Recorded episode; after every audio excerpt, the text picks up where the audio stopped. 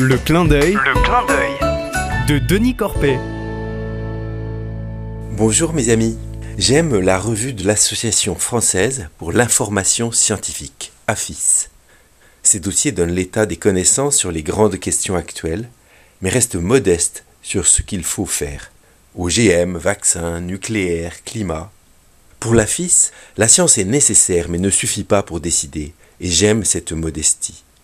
Leur esprit critique s'oppose aux pseudosciences et aux obscurantismes en exerçant l'art du doute qu'ils nomment la zététique. Et samedi dernier, le cercle zététique de Montpellier m'a invité à donner une conférence à son université d'été.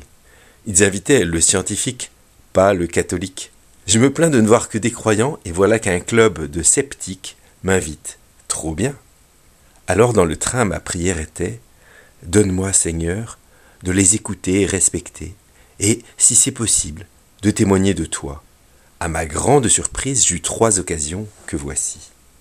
Je déjeune avec l'organisateur sur la terrasse du Corum. Il s'étonne que, le matin, un orateur ait cité le discours du pape à Marseille. Je dis Un zététicien peut se réjouir qu'un homme d'État, chef spirituel de plus d'un milliard d'humains, parle vigoureusement en faveur des migrants pour favoriser leur accueil et empêcher les naufrages en Méditerranée. Et j'ajoute aussi, sur l'audate aussi, le pape encourage les chrétiens et tous les hommes à respecter la planète et tous ses êtres vivants. C'est pas bien ça? Mon hôte acquiesce avec respect pour François.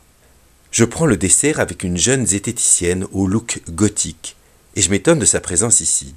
Elle m'explique qu'à son arrivée dans les Cévennes, le village ne parlait que d'elfes, de vibrations, de complots. La rencontre des vieux zététiciens, rationnels et bienveillants, la sauva de cette folie douce. Notre conversation prend un tour plus intime, et j'en viens à lui avouer que je crois avec bonheur à l'amour de Dieu. À son tour, elle me confie son regret d'être incroyante et sa difficulté à faire confiance.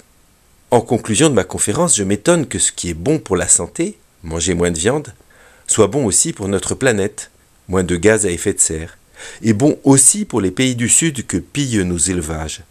Et je sors sans le vouloir. Cette étonnante convergence est heureuse. On pourrait croire qu'elle vient du bon Dieu.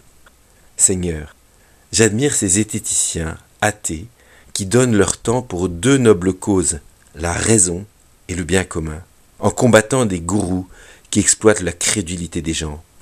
Merci de m'avoir donné de participer à leurs réflexions, de rencontrer en profondeur plusieurs d'entre eux, et même de leur témoigner modestement de ton amour.